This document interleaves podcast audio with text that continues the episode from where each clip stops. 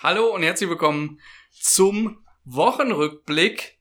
Themen diese Woche. Heute quatsche ich ein bisschen über die Amazon Spheres. Das ist dieses Amazon Biodome, das zwischen ähm, zwei der großen Amazon-Hochhäuser steht und im Moment haben da nur Mitarbeiter Zugang dazu und ich habe eine kleine Tour durchgedreht und habe auch einige Fotos und kleinere Videos Schnipsel mitgebracht.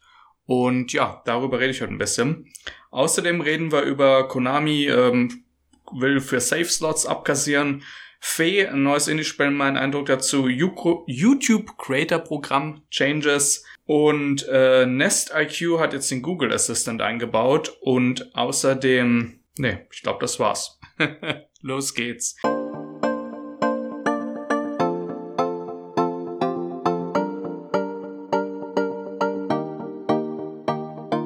Wir fangen mal mit den Amazon Spheres an und hangeln uns dann so durch die Themen durch. Ähm, eigentlich, ähm, so viel gibt es dazu gar nicht zu sagen, aber es gibt viel zu zeigen und, ähm, und zwar die Fotos. Aber bevor wir das machen, paar, ein paar Fakten äh, zu den Spheres, die ich mir hier ganz ehrlich gesagt gerade aus dem Seattle Curbed Artikel rausziehe.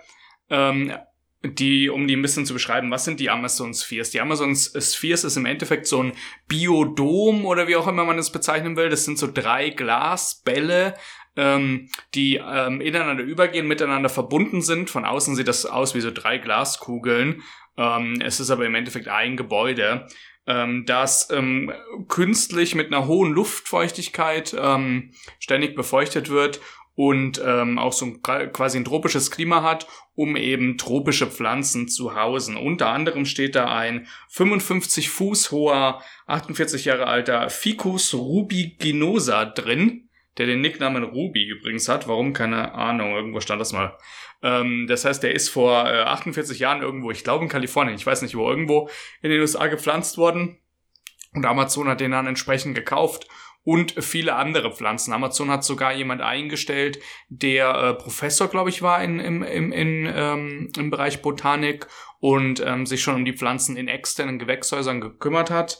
Ähm, und ähm, wir haben hier 4000 Square Feet, ähm, äh, ist, ist, ist, das, ist die Fläche insgesamt groß und 25.000 Pflanzen. 25.000 klingt viel, wenn man so durchgeht, hat man gar nicht den Eindruck, dass es so viele sind. Also 25.000 verschiedene Pflanzenarten von kleineren Palmen, zum Beispiel die Devil's Pla äh, Palm oder wie auch immer die heißt, steht da drin. Auch meiner Meinung nach so kleine fleischfressende Kelche. Ähm, aber es gibt da eigentlich keine Tiere drin. Also ich weiß nicht, ob die dann gefüttert werden ähm, äh, künstlich oder sowas. Und ja, also die unterschiedlichsten Pflanzen. Sonst ähm, äh, relativ wenig große Pflanzen. Also es steht halt dieser Riesenbaum im, im Eingangsbereich oder links oben äh, vorne drin, der sich bis unter die Kuppel ähm, unter die Kuppel erstreckt.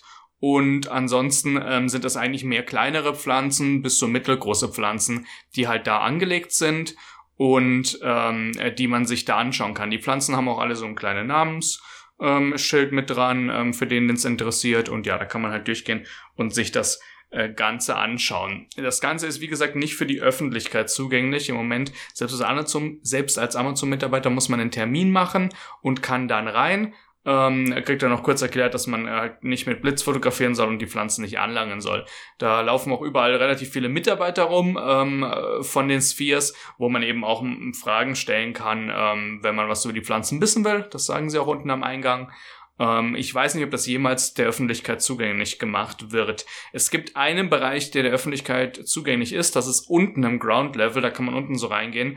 Da wird ein bisschen was über die Entstehungsgeschichte erzählt und so ein paar Fakten. Kann man sich anschauen. Aber ähm, komplett durch den ähm, durch die eigentlichen Spheres, also wo dann die Pflanzen sind und alles, äh, kann man nur als, als Mitarbeiter geben. Und der Sinn davon ist, ähm, halt Mitarbeitern quasi mal so einen Rückzugsbereich zu geben, mal ein bisschen ins Grüne sozusagen zu gehen, ob man, obwohl man ja mitten in der Stadt ist. Das ist ungefähr Downtown, also so nahe an Downtown. Das sind ja die zwei großen Amazon-Hochhäuser, die daneben stehen, ähm, Doppler und äh, Day One North.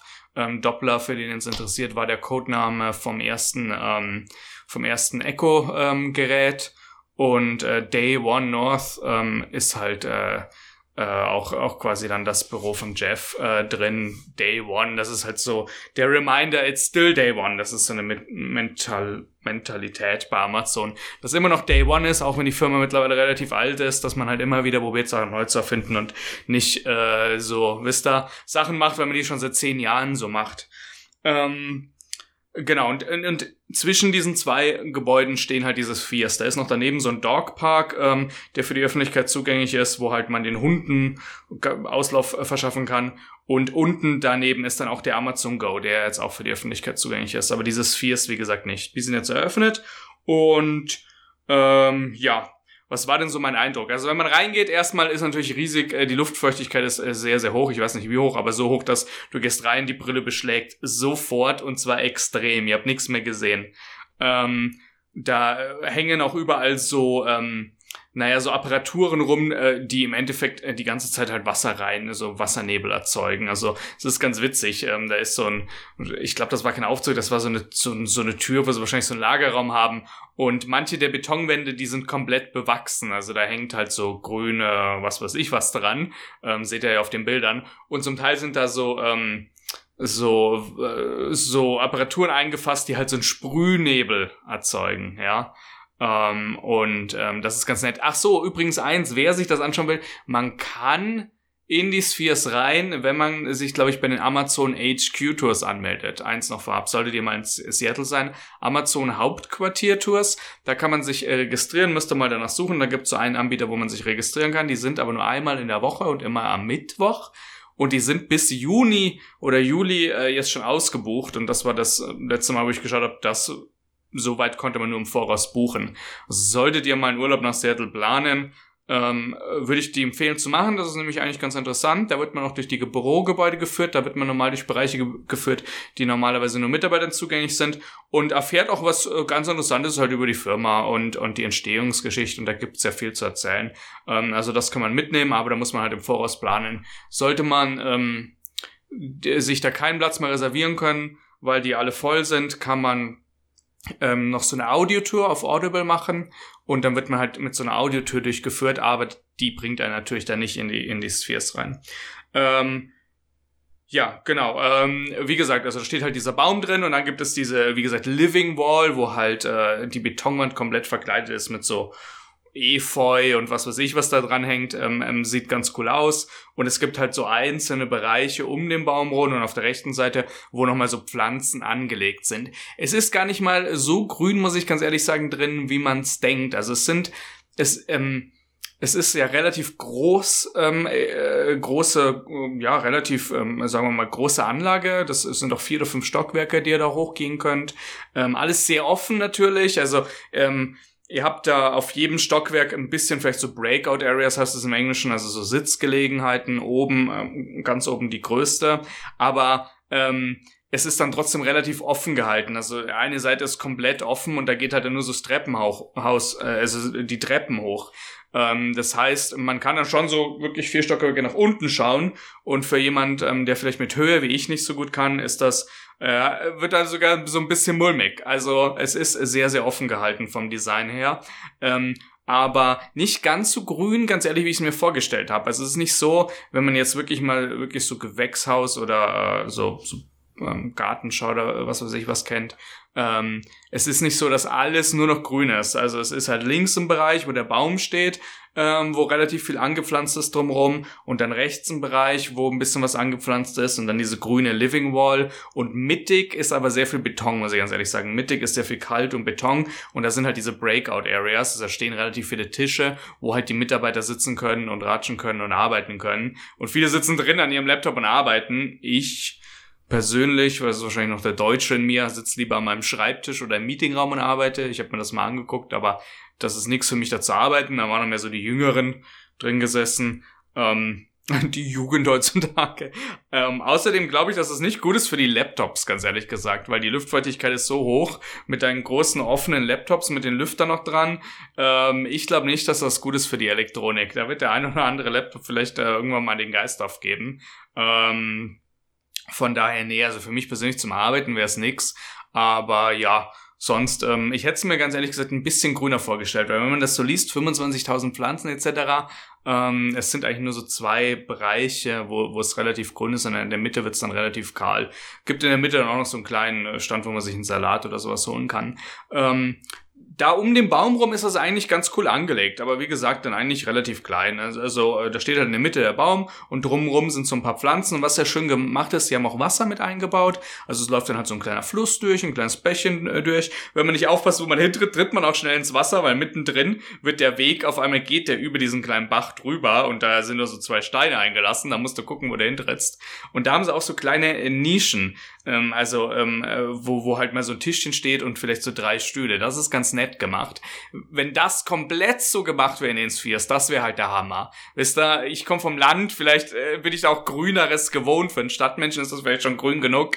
Aber ich hätte mir das eher so erwartet, dass alles grün ist und, und so, so Wege sich durchschlängeln, wie halt so in einem richtigen Botanikum und ab und an vielleicht mal hier so eine Sitzgelegenheit ist, hier so eine Sitzgelegenheit ist. Aber das Ganze ist dann doch mehr auf die Masse an, ja, so viele Mitarbeiter, wie wir halt in, in den USA haben, ausgelegt. Und von daher ist relativ viel Sitzgelegenheiten in der Mitte und dann nur rechts und links halt das Grüne. Ähm, ja, da hat man sich halt wahrscheinlich dafür entschieden, dass man am Ende dann doch mehr Leute unterbringen muss und weniger Pflanzen. Schade. In der Mitte steht auch so ein kleines Aquarium, also ein paar Tiere gibt's, ein paar, ein paar Fische, aber das war's. Ähm, da hätte ich mir vielleicht auch ein paar mehr Tiere gewünscht. Auf der anderen Seite sollen die Tiere lieber in der freien Natur rumlaufen, da haben sie es besser. Ähm, aber äh, ja, also da hätte ich mir, da war ich ein bisschen enttäuscht, muss ich ehrlich sagen. Also das hätte ich cooler gefunden, ähm, wenn das wirklich so richtig, wie als würdest du durch den Dschungel gehen, weißt du? Und äh, dann, äh, mir persönlich, ähm, äh, für mich wäre das halt dann auch eher was, wo ich vielleicht mal zehn Minuten durchgehe und dann wirklich im Dschungel bin und dann hast du vielleicht noch über die, weißt du, über die Lautsprecheranlage so ein bisschen Vogelzwitschern und Dschungelsound und dann schalte ich, dann kann ich mal richtig zehn Minuten abschalten, weil dann ist alles grün um mich herum und ähm, dann gehe ich wieder raus. Aber sie haben sich halt wahrscheinlich mehr dazu entschieden, nee, dass Leute hier länger sitzen können, hat man halt sehr, sehr große Breakout-Areas und dann ähm, am Grünen ein bisschen gespart. Ähm, äh, nicht gespart im Sinne vom Geld, das war 100 pro super teuer und das war sicher eine bewusste Entscheidung. Und ähm, da ist schon noch viel Grünes drin, aber es verläuft sich halt ein bisschen auf dieser riesengroßen Fläche.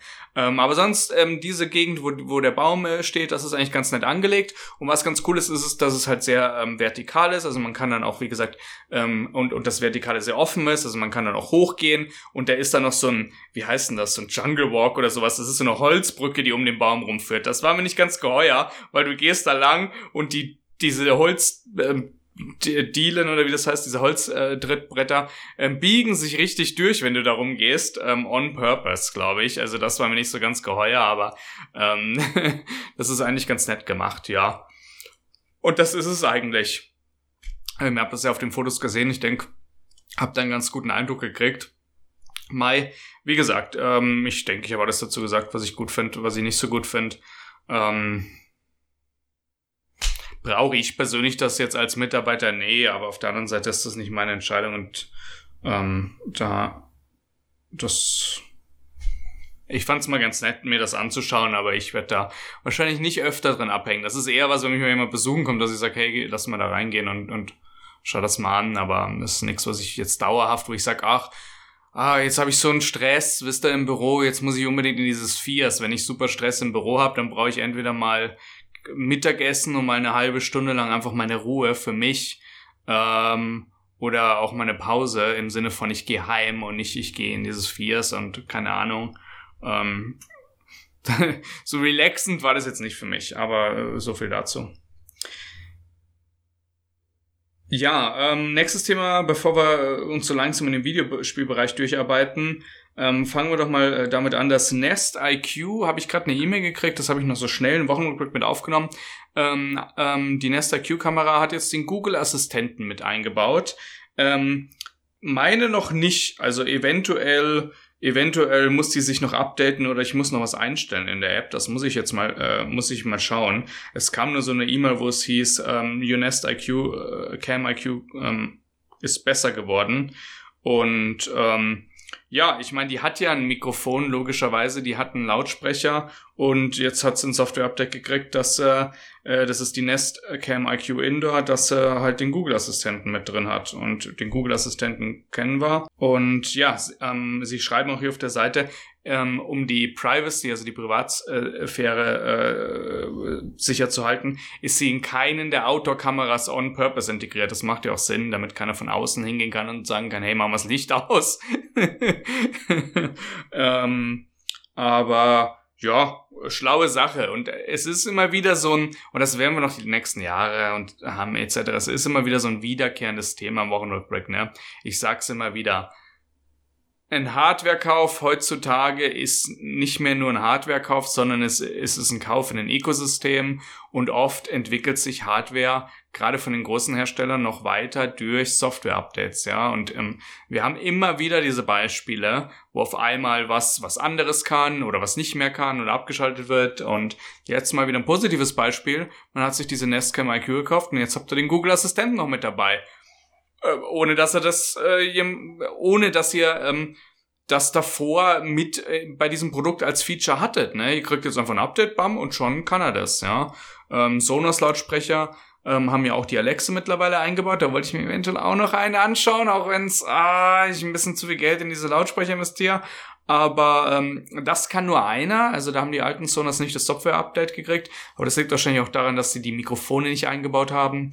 Ähm, aber das sind halt ähm, so interessante Entwicklungen. Manche Firmen sind da noch sehr konservativ, was Software-Updates und Feature, ähm, zusätzliche Feature gibt. Gerade so Autohersteller zum Beispiel, außer Tesla, hinken da noch hinterher und sollten da ein bisschen offener sein. Audi sollte bitte mal den Lenkassistenten updaten, weil das nächste Mal, wenn, wenn mich mein Audi versucht, den Gegenverkehr zu lenken, ist es nimmer lustig.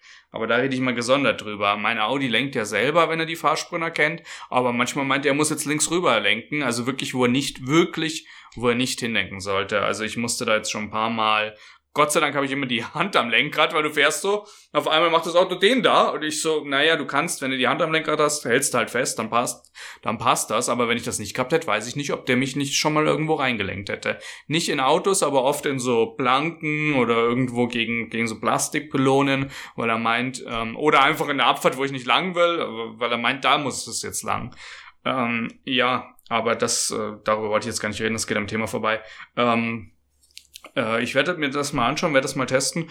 Ähm, definitiv, definitiv eine coole Sache, dass, dass du so kostenlos ein Update kriegst und eigentlich eine immense Feature-Erweiterung, ne? weil du hast jetzt den kompletten Google-Assistenten da in deiner Kamera mit drin. Nächstes Thema, ähm, YouTube-Partnerprogramm ist seit äh, 20. Äh, Februar, ähm, also seit sechs Tagen sind mittlerweile die Änderungen durch. Ähm, das wird jetzt wahrscheinlich nur eine kleine Zielgruppe für euch interessieren, aber ich wollte es mal hier erwähnen. Ähm, das YouTube-Partnerprogramm hatte letztes Jahr schon eingeführt, dass du mindestens, mindestens 10.000 Aufrufe auf deinen Videos haben musst, um Partner zu sein. Das haben sie jetzt nochmal angepasst, weil 10.000 Aufrufe war lächerlich. Ähm, es gibt jetzt eine neue ähm, Schwelle, die du erreichen musst, um Partner zu sein. Ich sage noch gleich, was das heißt, Partner zu sein. Und zwar 1000 Abonnenten mindestens und mindestens 4000 Stunden Watchtime, also 4000 Stunden lang müssen Leute deine Videos angeschaut haben in den letzten zwölf Monaten. Ähm, sonst ähm, äh, bist du nicht ähm, dazu äh, berechtigt, Partner zu sein. Was heißt es, YouTube-Partner zu sein? Das heißt im Endeffekt ähm, nur eins, ähm, ähm, zumindest als kleiner Partner. Und zwar, dass du halt deine Videos monetarisieren kannst, das heißt, da Werbung mit abgespielt wird. Ähm, dann kann man Partnerlevel aufsteigen und kriegt zusätzliche, zusätzliche Perks. Ich glaube, bei 100.000 Abonnenten hast du einen persönlichen Ansprechpartner und kriegst dir dann auch die erste Plakette. Ähm, da arbeiten wir noch drauf hin, Leute. Also immer schon weiter sagen, ja. bei 10.000 ähm, ähm, schauen Sie jedes Video an, manuell, bevor Sie es demonetarisieren. Also es gibt ja so einen Machine Learning Algorithmus, der Videos demonetarisiert und da kann da keine Werbung drauf laufen. Ähm, bei 10.000 schauen Sie und aufwärts schauen Sie die alle an und bei 1.000 ähm, ist halt der große Ding, dass du halt jetzt der YouTube-Partner jetzt bist und ähm, deine Videos monetarisieren kannst. Ja, kleineren Channel hat es jetzt nicht gefallen. Natürlich ähm, gab es jetzt relativ äh, negative Bewertungen bei diesen Ankündigungsvideos. Ich persönlich ähm, bin davon nicht betroffen, denn ich habe ähm, diese Stats schon, schon erreicht. Ähm, ich persönlich muss aber sagen, dass ich finde, die sind immer noch zu konservativ. Ähm, ich hätte kein Problem damit, wenn die sagen, YouTube-Partner erst ab, was weiß ich, was 5000 Abonnenten und keine Ahnung, wie viel Watchtime. Also, ähm, um euch mal so ein Verhältnis zu geben, Watchtime, ja, 4000 Stunden in den letzten, äh, in den letzten, in den letzten äh, zwölf Monaten. Ich guck gerade mal an. Also meine Subscriber kann ja jeder sehen. 1650 habe ich mittlerweile. Das ist jetzt mein Channel ist zwei Jahre alt. Ähm, und Watchtime, ich rechne es gerade mal aus. Moment mal ganz kurz. Ich habe in den letzten äh, 28 Tagen 3250 Stunden Watchtime, also letzten 28 Tagen. Das heißt, was die vorgeben für ein Jahr, knacke ich fast in einem Monat und in guten Monaten locker in einem Monat. Und mein Kanal ist klein. Also von daher sind das wirklich keine hohen Angaben, die sie da haben. Also wer davon betroffen ist, äh, es tut mir natürlich leid für denjenigen, aber Mai, ähm, da muss man halt sich ein bisschen, da muss man halt drauf hinarbeiten, weil ganz ehrlich, ähm, der, der, der, der Nachteil ist, dass keine Monetarisierung mehr auf dem Kanal läuft, aber wer unter 4000 Stunden Watchtime hat und unter 1000 Abonnenten, der macht doch eh kein Geld. Ich mache ja schon kein Geld und ich bin Partner, aber äh, was sind das denn? Das sind mal 20 Euro im Monat, das sind vielleicht mal in Q4 50 Euro im Monat. Ähm, wenn ihr euch mal hier umschaut, was ich hier in das Equipment gesteckt habe, klar muss man das nicht machen. Es ist ein äh, riesen Minusgeschäft. Ähm, und äh, selbst äh, und, und wo ich angefangen habe und meine Stats vielleicht auf dem Niveau waren, wo sie gesagt, äh, wo, wo, wo man jetzt diesen Threshold nicht erfüllen würde, da sind das vielleicht 2,50 im Monat, ja, 2,50 Euro. Und die kriegt man ja nicht mal, weil erst bei 100 Euro kriegt man was ausbezahlt. Also von daher das hat YouTube auch gesagt, 90% der Kanäle haben unter 2 Dollar oder 2,50 Dollar im Monat gemacht und das stimmt auch. Ähm, ich habe immer die Vermutung gehabt, dass man trotzdem in der Suche bevorzugt wird, wenn ähm, Werbung auf dem Video ist. YouTube sagt nein, das ist nicht der Fall. Weiß ich nicht. Mein Geschäfts- ähm, ich bin ja grundsätzlich manchmal ein misstrauischer Mensch oder ein bisschen paranoider Mensch und mein Geschäftssinn sagt mir, na, ich weiß nicht so ganz, ob er da jedem Wein reine, reinen Wein einschenkt, denn YouTube ist immer noch nicht profitabel meiner Meinung nach und Profitabilität kommt natürlich durch zustande Werbung, das ist ihr Hauptmonetarisierungskonzept, ähm, Werbung auszuspielen, also von daher, ähm, naja, aber äh, wir nehmen das mal so hin. Nee, von daher finde ich, ich finde das nicht schlecht, muss ich sagen. Und ähm, ich kann es auch sehen, dass die eventuell sogar das nochmal hochschrauben werden. Und ich finde das gar keine schlechte Sache. Da hat man einen Anreiz dahin, das darauf hinzuarbeiten, die Werbung am Anfang, so, solange das wirklich so ist, dass sie die Videos fair, behal äh, fair bewerben, ja. Dass sie kleinen Kanälen die Chance geben, wenn das Video relevant ist, wirklich hochzukommen in der Suche und, und ausgespielt zu werden. Und das sieht man ja selbst bei mir an manchen Videos. Klar, die waren jetzt monetarisiert, aber manche Videos bei mir haben ja echt auf einmal relativ viele Views gekriegt. Und dann liegt's an mir, meinem Content, die dann in Abonnenten umzuwandeln, wo ich noch nicht gut, gut drin bin. Ähm, vielleicht, weil die Videos einfach nicht gut sind, das kann schon sein, etc. Aber ähm, man äh, so so gerade es, es zeigt ja auch mein Kanal was ähm, so ex also originell ist mein Content nicht ich habe Videospiele und Technik das ist wahrscheinlich das überlaufendste Thema auf YouTube ähm, und trotzdem habe ich es geschafft, in zwei Jahren diese, diesen Threshold, äh, mich da hoch zu beißen und diesen Threshold ähm, zu erreichen. Also von daher denke ich schon, solange sie einem die Chance geben, ist das, finde ich, nicht schlecht. Dann hat man auch ein bisschen einen Anreiz und wie gesagt, ähm, Geld macht man damit ja eh, eh nicht groß. Ähm, und von mir aus können sie den auch noch was höher setzen, den Threshold, wenn sie halt dann sagen, aber wenn du Partner bist, dann ähm, passen wir auch besser auf dich auf, sozusagen. Das heißt, äh, wir schauen dann nicht, oh, zwei, drei Strikes, wo du ja manchmal dann auf einmal einkriegst, ich hatte ja mal einen, okay, das ist nur einmal passiert, muss ich echt sagen, ehrlicherweise ist es wirklich nur einmal passiert in allen zwei Jahren, aber dass man halt dann wirklich ähm, wirklich jemand vielleicht auch mal erklärt, oh, du hast jetzt einen Strike wegen Community-Richtlinien, dass man sich dann mal die Zeit nimmt, vielleicht mal persönlich kurz zurückzuschreiben, ein Mitarbeiter, Entschuldigung, da ist was fehlgelaufen.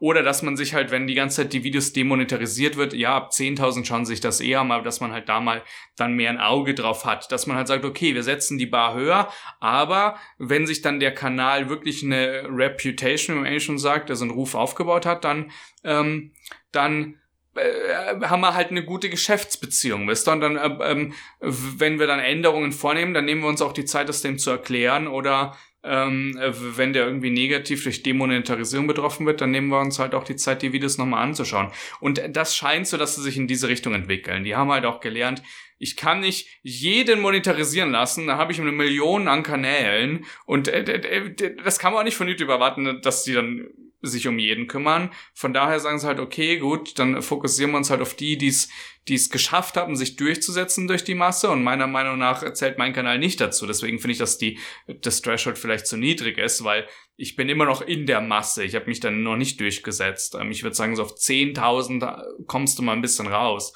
Ähm, geschafft haben, sich durchzusetzen und ähm, und, und schauen halt dann auch mehr auf die und demonetarisieren vielleicht nicht die Videos so einfach und, und solche Sachen. Ähm, und das finde ich eigentlich nicht schlecht. Und wenn ihr euch mal zurückerinnern könnt, es ist, glaube ich, bald über ein Jahr her, da habe ich mal ein Video noch an meiner alten Bude gemacht, warum YouTubes Demonetarisierungssystem äh, broken ist. Das war ein englisches Video. Und was sie machen könnten, um es zu verbessern. Und ich habe gesagt, ihr sollt euch mehr auf die Kanäle fokussieren, denn oft ist es ja der Kanal, der sich an Richtlinien hält oder nicht. And you notice that I use the words personality and channel because that's where the actual problem is, which YouTube seems to haven't understood. Because if I violate against your guidelines, like I'm swearing all the time, using hate speech, whatever, that's me as a person. I'm very likely to do that in the majority of my videos. Und das machen sie jetzt. Das machen sie jetzt. Das haben sie sogar in ihrem Creator Update gesagt. Wir werden uns mehr auf die Kanäle fokussieren und nicht nur auf einzelne Videos. Und ja, siehst du, vielleicht haben sie mein Video doch geschaut. ähm, wer weiß. ähm, ja, so viel dazu. Also ich find's positiv und ich muss ganz ehrlich sagen, ich hatte mir noch eins aufgeschrieben, ich find's immer noch krass, was YouTube anbietet. Jeder kann Videos hochladen und die werden nicht gelöscht, oder? Mir wär's nicht bekannt. Und das allein ist doch schon krass, was YouTube das Geld und Google das Geld kostet diese Videos alle zu speichern. Und die sind ja alle, die sind ja nicht im Cold Storage. Cold Storage ist normal der günstigste Storage, den du haben kannst, der nicht immer so, das wird dann auf Bänder oder was weiß ich, Platten, irgendwas abgeschrieben äh, und dann auch irgendwo abgelegt und ist nicht die ganze Zeit auf dem Server verfügbar on demand, sondern die sind ja alle on demand verfügbar. Äh, das ist doch Wahnsinn. Schau mal, was dich in Terabyte Speicher oder 10 Terabyte bei einem Google Drive kosten oder bei einem Amazon Drive oder bei einem Microsoft Azure oder wie das heißt, oder Microsoft, was weiß ich, was Cloud Drive. Ähm, das kostet richtig Geld. Und auf der anderen Seite kannst du bei YouTube einfach deine Videos hochladen und dann werden die da abgespeichert. Das ist doch krass. Also ich könnte mir auch vorstellen, dass irgendwann vielleicht mal gesagt wird, hey, als nicht, wenn ich bei YouTube, das will wahrscheinlich keiner, wenn der mich bei YouTube der, im Business arbeiten würde, dann würde ich ganz ehrlich irgendwann mal sagen, Leute, wir können das so nicht weitermachen. Das, äh, das ist doch finanziell nicht tragbar. Wir können ja nicht jeden seine Videos da. Dann würde ich sagen, wenn du Partner bist, dann hast du Unlimited Video Storage. Und wenn du kein Partner bist, dann hast du irgendwo mal, da ist irgendwo mal eine Obergrenze erreicht mit den Videos. Das ist doch Wahnsinn mit dem Storage. Und ich, und auch wenn ich selbst davon betroffen wäre, könnte ich es irgendwann verstehen. Ich meine, guck doch mal an, Kingdom Come Deliverance. Diese Let's Play-Serie, es sind wahrscheinlich 50, 50 bis 100 Videos, wird das rauskommen. Da bin ich ja nicht der Einzige. Da bin ich wahrscheinlich einer von Tausenden an YouTubern, die dieses Spiel spielen und so viele Videos hochladen. Allein das ist doch Wahnsinn. Braucht die Welt 50.000 Kingdom Come Deliverance Let's Plays? Nee. Natürlich wird's mir stinken irgendwo, dass ich sagen würde, Mann, jetzt lässt du mein Zeug, das gibt's nicht. Aber auf der anderen Seite, ich krieg das umsonst. Ich krieg diesen Cloud-Speicher umsonst und kann das einfach hier hochrauen. Und äh, mein, bei meinen Videos verdient YouTube nix. Die verdienen drei Cent oder sowas, weil äh, Werbung wird ja nicht groß ausgespielt. Und bei 50 Views, selbst wenn Werbung ausgespielt wird, was ist denn das? Bei einer CPM von 5 Dollar oder sagen wir mal 10 Dollar ist das nix. Das ist nix. CPM ist Cost per äh, Mile, für den es interessiert, also der Preis für 1000 Views. Ähm, ja, ist jetzt meine Kamera eigentlich gerade dunkler geworden? Oh, ein bisschen heller hier. ähm, ja, also von daher, ich finde es nicht schlecht, wie gesagt, und ich, ich sehe mal voraus, da wird es noch weitere Änderungen geben. Das ist aber auch verständlich. Irgendwo müssen die auch mal Geld machen. Das kann man nicht nur von Luft und Liebe äh, den Service am Leben halten. So, jetzt kommen wir mal zum Thema äh, Computerspiele und zwar ein paar Sachen. Apropos Geld, ja, jetzt kommt das andere Seite, die andere Seite. Computerspielehersteller haben mittlerweile ja schon rausgefunden, wie sie Geld mit ihren Spielen machen können und denken sich, das reicht aber noch nicht. Wir müssen noch mehr Geld mit unseren Spielen machen. Und äh, das nimmt immer perversere äh, Auszüge an. Also es wird ja wirklich mittlerweile pervers. Das fängt mit den Lootboxen an und mit den Microtransactions und wir hatten ja schon alles. Wir hatten Microtransactions für Schwierigkeitsgrad. Und jetzt haben wir es auch endlich mal ein neues Highlight. Microtransactions oder äh, äh, ein, ein, ein, ein digitaler äh, Kauf für im, in Gegenleistung dafür kriegt ihr einen Safe Game Slot. Das heißt, ihr müsst bezahlen, wenn ihr noch einen weiteren Charakter abspeichern wollt. Und wem fällt sowas ein? Konami. Metal Gear Solid äh, Survivor. Ähm, irgendwie ein Nachfolger von Metal Gear oder was, Solid 5 oder was weiß ich was. Ähm, das neue Spiel aus der Metal Gear Reihe auf jeden Fall. Ich glaube, es heißt nur Metal Gear Survivor, nicht Metal Gear Solid. Ähm, ist irgendwie so ein Survival-Spiel. Mehr will ich dazu auch nicht sagen, denn alleine, alleine basierend auf der Tatsache, dass einen Charakter kannst du umsonst abspeichern, für einen zweiten musste 10 Euro zahlen. Alleine dafür reicht's mir schon. Also tut mir leid. Jeder kann sich kaufen, was er kaufen will, aber irgendwo ich bin ja immer sehr neutral und sage, jeder kann sich kaufen, was er kaufen will, aber und, und, und könnte es selber entscheiden, aber da habe ich echt sagen, also das würde ich mir fünfmal überlegen. Gibt viele andere tolle Spiele, Leute, ob man sowas, das Spiel kostet 39,99. Das ist kein Free-to-Play-Spiel, das kostet, und selbst beim Free-to-Play-Spiel wäre das eine Frechheit. Das kostet 39,99 und für ein simples Feature, für ein simples Feature wie noch ein Safe-Slot, kostet es sich ein Zehner. Ein Zehner. Für einen Zehner kriege ich komplett andere Spiele. Für einen Zehner kriege ich was ich was. Äh, für einen Zehner, also äh, unglaublich, wie man für so ein Feature, das ja eh eingebaut ist, speichern, dann noch mal ein Zehner verlangen kann, um es einfach nur noch mal weitere Speicherplätze freizuschalten, ist ist ist ist, äh, ist un un da, da fehlen mir die Worte. Also der Geschäftsmensch in mir applaudiert und sagt Respekt. Nee, der applaudiert nicht. Der applaudiert nicht. Denn irgendwo muss man ja Greed oder Gier und ähm, gesunden Menschenverstand oder Kunden, äh, Kunden ähm, Respekt und Kundenfokus in Einklang bringen. Es bringt ja nichts, wenn du dir den Kunden hier den, den, den, was weiß ich, was zeigst und sagst jetzt, die sind ja auch nicht doof und jetzt ein Zehner für einen Safe-Slot, da sagen doch die meisten hoffentlich, nee, danke und von euch kaufe ich nichts mehr. Schade, schade, schade. Konami ist ja auch der Publisher von Resident Evil 7 und Resident Evil 7 ist ein ganz tolles Spiel gewesen. Hat mir super, super gut gefallen und hat mir super gut gefallen auch zu Let's Playen und ich weiß, es hat sehr, sehr vielen hier auf dem Kanal gefallen, das mit mir zu spielen und anzuschauen. Ein tolles Spiel. Kam auf meine Spiele des Jahresliste. Und dann sowas wieder rauszubringen, geht gar nicht. Uah.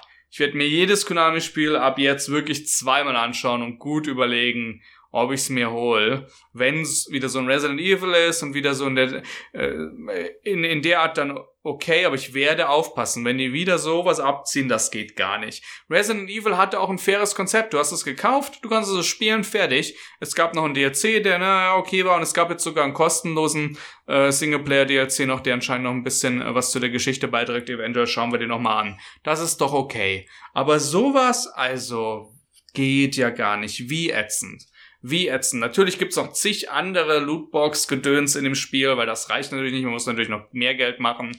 Aber allein für einen Safe-Slot noch mal einen Zehner zu verlangen, Frechheit, absolute Frechheit. Ich finde es ja schon eine Frechheit, wenn Spiele nur drei Safe-Slots oder sowas haben. Ihr wisst, da bin ich schon kein Freund davon. Aber jetzt zu sagen, du hast einen und für den Rest musst du noch mal einen Zehner zahlen, da fällt mir nichts mehr ein. Da fällt mir nichts mehr ein. Das wäre ja genauso wie wenn ich zum Autohändler gehe, ich kaufe mir ein Auto und drei für die drei äh, in einem äh, in einem äh, in einem Viersitzer für die anderen drei Sitze muss ich dann noch was extra bezahlen. Oder äh, um den fünften Gang freizuschalten, müssen sie jetzt nochmal hier was bezahlen. Ich soll es nicht so laut sagen, weil irgendein Autohersteller schaut mir jetzt und sagt, hm, gute Idee. Heutzutage technisch ja absolut machbar. Mit Automatikgetriebe und der ganzen Software drin kannst du ja absolut sagen, naja, Oder dein Auto hat ähm, äh, vom Ingenieurstechnischen gesehen 300 PS, aber im Moment geben wir dir nur, nur 220. Wenn du noch mehr freischalten willst, musst du dir das Deluxe Premium Package kaufen, aber nur für 30 Tage. Danach musst du wieder bezahlen. Äh, ja, klingt, klingt pervers, ist aber so. Oder bei einem Film, wenn du jetzt weiterschauen willst, musst du nochmal zahlen. Oder wenn, wenn du das Ende sehen willst, oder also, geht ja gar nicht. Nee, also tut mir leid. Ähm, ich hoffe, dass das ein absoluter finanzieller Flop wird. Muss ich ganz ehrlich sagen. Tut mir wirklich leid um die Entwickler und die Leute und die Designer und alle, die wahrscheinlich ihr Herzblut und hartes, harte Arbeit da reingesteckt haben, denn keine Firma ist von Grund auf böse. Das sind halt einfach nur einige wenige, die meiner Meinung nach solche ätzenden Entscheidungen treffen auf Kosten, auf Kosten vieler und auf Kosten der Spieler und der Mitarbeiter. Weil ich glaube, bestimmt bin ich davon überzeugt, dass es einige Mitarbeiter gibt, die auch sagen, das gibt's ja nicht. Wir sind Gamer und ich würde sowas auch nicht in einem Spiel haben wollen, aber da denken halt einige Herren wahrscheinlich wieder, ähm, ja, das ist doch, das ist doch die richtige Entscheidung und es ist es nicht. Wacht doch mal auf tut mir leid, sowas ärgert mich richtig, man merkt das. Aber das ist es nicht. Man muss doch verstehen, der Kunde ist König, das ist doch wirklich die goldene Weisheit. Man muss doch was, wenn man das Richtige macht, um die Kunden zufriedenzustellen und die Kunden glücklich sind, dann ist das langfristig auch für die, für, für das Unternehmen und die Mitarbeiter und allen das wirtschaftlich erfolgreichere Modell als solche Abzockermethoden hier. Ich weiß, das ist arg vereinfacht, aber das hier ist, Nee, nächstes Thema, bevor ich hier noch einen Herzanfall krieg. Ähm, kommen wir doch mal zu schöneren Spielen zum Abschluss. Ähm, ich lade gerade noch ein Video hoch und das stelle ich wahrscheinlich vor dem Wochenrückblick zur Verfügung. Das könnt ihr euch anschauen auf dem Kanal. Und zwar haben wir Fee angespielt, FE heißt das Spiel. Ähm, ich habe es auch schon mittlerweile ein gutes Stück weiter gespielt als in dem Video. Da haben wir nur so die ersten 45 Minuten gespielt. Ein ganz schönes Spiel. Ein Indie-Titel von einem schwedischen Studio ähm, kostet euch 20 Dollar ohne irgendwelche Mikrotransactions Transactions oder Lootboxen. Ist von EA gepublished worden unter ihrem EA e Originals oder wie es heißt Label, wo die halt so die Indie-Spiele ab jetzt zusammenfassen. Nette Sache. Ähm, ich habe es in dem Fee-Video auch gesagt. Put your money where your mouth is, vote with your wallet. Das sind meiner Meinung nach Spiele, die unterstützt gehören, wenn jemand natürlich was mit dem Genre anfangen kann. Das ist äh, mehr so ein Adventure, Entdeckungsspiel, Schrägstrich Jump and Run, Plattformer, was weiß ich, wie man es beschreiben will. Man läuft halt durch die Welt und muss so kleinere ja, Schrägstrich Rätsel lösen und so ein bisschen Plattformeinlagen gibt's schon. Also ähm, die eine sogar gar nicht mal, ähm, gar nicht mal so leicht, äh, wo man halt ähm, da entsprechend so, ja, dem, die durch die Welt sich hangelt. Man schaltet neue Fähigkeiten frei, indem man ähm, die Tiere des Waldes quasi befreit und am Ende kannst du auch so ein bisschen fliegen fast und man singt immer mit denen, um die Fähigkeiten freizuschalten und so. Das ist echt sehr, sehr schön gemacht, sehr relaxend. Ähm, es ist nicht ohne Kritikpunkt. Es gab die eine Stelle, wo ich, worüber ich auch gerade äh, geredet habe, wo ich gemeint habe, die ist gar nicht mal so einfach. Das kann den relaxenden Spielfluss ein bisschen stören. Da hätte ich es schöner gefunden, wenn die äh, nicht, äh, die waren ein bisschen frustrierend für mich. Da muss man so ein Vieh hochklettern und die Beine bewegen sich aber. Und kann sein, dass du vorbeifliegst und dann musst du wieder hoch und das musst du ein paar Mal machen. Aber trotzdem äh, cool inszeniert, ähm, schön, ganz schöner Soundtrack mit dabei. Ähm, ich habe es auf der Xbox One X jetzt mal gespielt, ist auch für die optimiert. Und ja, das, das kann ich euch empfehlen. Schaut euch mal das Video an und wenn euch das was äh, taugt, schaut euch das äh, doch mal gern genauer an. Ähm, Natürlich sei nochmal Kingdom Come Deliverance ganz kurz empfohlen, aber ich meine, das sieht man ja, dass mir das gefällt. Mittlerweile habe ich 30 Videos draußen und ich habe noch weitaus mehr aufgenommen.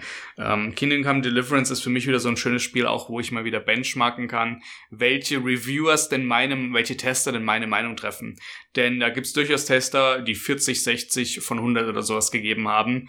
Ähm, und da weiß ich halt, okay, das ist nicht jemand, der halt meinen Geschmack äh, widerspiegelt und es gibt andere. Ich würde das fast in die 90 werten, wenn ich dem eine Nummer geben würde. Ähm, mir fällt das ganz, ganz gut. Ähm, und das letzte Spiel, was ich noch ansprechen wollte, das schaue ich mir eventuell jetzt nach dem Wochenrückblick noch an.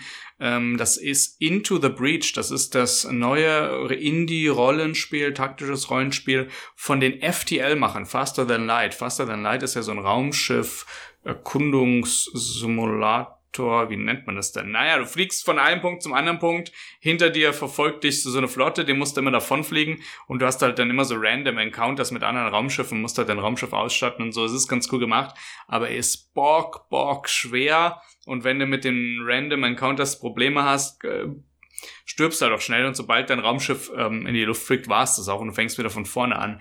Also es ist super, super schwer. Ähm, für mich leider ein bisschen zu frustrierend schwer, aber trotzdem ein cooles Spiel. Und die haben jetzt ein neues Spiel veröffentlicht, ähm, Into the Breach. Viel kann ich ja nicht dazu sagen. Ich weiß, es hat sehr, sehr gute Bewertungen gekriegt. Und ich glaube, das sind so Mac-Battles, die man da ausfechtet. Äh, ich glaube, es ist rundenbasiert. Das schauen das mal zusammen an, Leute. Ähm, wollte ich hier nur mal erwähnt haben kommt auf Steam rauf, raus, ist schon auf GOG erhältlich. Ich glaube auf GOG einen Tag eher und ich glaube es kostet, Mai, lasst mich nicht lügen, 15 Euro, 15, 20 Euro, irgend sowas. Also ist kein Vollpreisspiel. Und das sind, das sind doch mal schöne Alternativtitel im Vergleich zu sowas wie diesem Metal Gear Survivor. Das gibt's nicht. Das sind so Leute, die, wenn wir vielleicht auf diesen PUBG Zug aufspringen, ich weiß es nicht. Also Leute, Leute, Leute, kauft euch sowas nicht. Und ich weiß bei mir schon mehr die älteren äh, äh, YouTube-Zuschauer zu, oder wie man das sagen soll. Ich weiß es ja, meine Videos erreichen mir eine ältere Zielgruppe. Und ich glaube, euch brauche ich das gar nicht sagen. Wir, wir haben das so drin, noch in meiner Generation und schauen da eh drauf.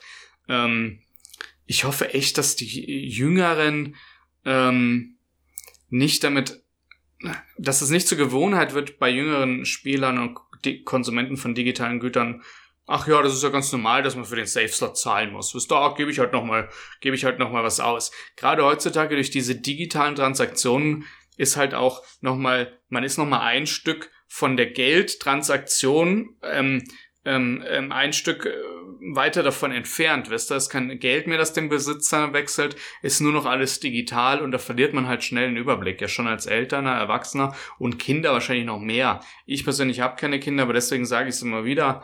Ähm, ich denke, es ist wichtig, dass auch Eltern darauf schauen, ihren Kindern auch erklären, dass auch man was digital heutzutage kauft, dass immer noch ähm, richtiges Geld ist, das hier den Besitzer wechselt und dass man auch versteht, wo, worin Kinder und Jugendliche Geld investieren in digitale Käufe, mal nachhakt, nicht nur sagt vielleicht, ja, du hast jetzt 100 Euro oder 50 oder was weiß ich was, was ein äh, Jugendlicher heutzutage kriegt und ähm, mach damit, was du willst, sondern vielleicht auch mal nachhakt und, und die auch mal kritisch ein bisschen challenged, so selber das zu hinterfragen. Denkst du, das jetzt, das war jetzt eine gute Kaufentscheidung? Findest du nicht, dass es vielleicht woanders angelegt hättest. Sei es bei so einem Safe-Slot, sei es bei den Microtransactions und äh, Michael gibt Elterntipps. Ich glaube, da bin ich nicht sehr, befu äh, sehr befugt dazu. Befugt, ist überhaupt das richtige Wort, geeignet, qualifiziert. das ist das richtige Wort. Ja, ich glaube, ich bin nicht so qualifiziert da, dazu. Ich persönlich kann aus eigener Erfahrung sprechen, was mir am meisten beigebracht hat, mit dem Geld umzugehen, war früh Geld zu verdienen, ja. Selbst wo ich noch zur Schule gegangen bin, habe ich im Supermarkt in der Kasse gearbeitet und dann weißt du halt, wie schwer du jetzt deine damals, was weiß ich, was ich da gekriegt habe in der Stunde, sieben D-Mark oder was weiß ich, was das noch waren oder zehn D-Mark, glaube ich, vielleicht mal. Da weißt du halt, da weißt du, dann überlegst du dir zweimal, ob dir jetzt dann äh, damals zehn D, 10, sagen wir jetzt mal zehn Euro, wenn du eine Stunde Regal eingeräumt hast für einen Zehner, dann überlegst du dir dreimal, ob du jetzt den Zehner in so einen scheiß Safe-Slot steckst. Da sagst du vielleicht, nee, äh, dafür kaufe ich mir dann vielleicht ein komplettes Spiel, ja. Ähm, naja, ätzende Sache, aber ich glaube nicht, dass das langfristig, ich hoffe, dass sich das nicht langfristig finanziell trägt. Schauen wir mal. Auf der anderen Seite machen die Firmen Milliarden mit den Mikrotransaktionen, aber meiner Meinung nach werden sie ja hoffentlich den Bogen über irgendwann überspannen. So viel dazu. Entschuldigung fürs Klatschen. Entschuldigung an all die Kopfhörer aufhören. Ich glaube, das muss ich ein bisschen rausschneiden. Klatschen habt ihr nicht gehört. Klatschen habe ich rausgeschnitten. Mich hat gerade sehr laut geklatscht. Warum auch immer. So viel dazu. Das ist gewesen sein für den Wochenrückblick. Ähm, wenn euch das Video gefallen hat, lasst mir immer gerne ein Like da. Teilt's noch, dass wir eventuell den nächsten Meilenstein knacken. Ähm, 2000 Abonnenten, 5000, 10.000, das Sky ist der Limit. Wir müssen den, den, den, den YouTube, YouTube setzt die Schwelle immer höher und Michael rennt davon. Schauen wir mal, ähm, ob sie mich irgendwann mal einholen und dann mich doch noch aus dem Partnerprogramm schmeißen so leicht gebe ich nicht geschlagen. In diesem Sinne, wir sehen uns beim nächsten Mal wieder. Bis dann, Leute. Schöne Woche. Ciao, ciao.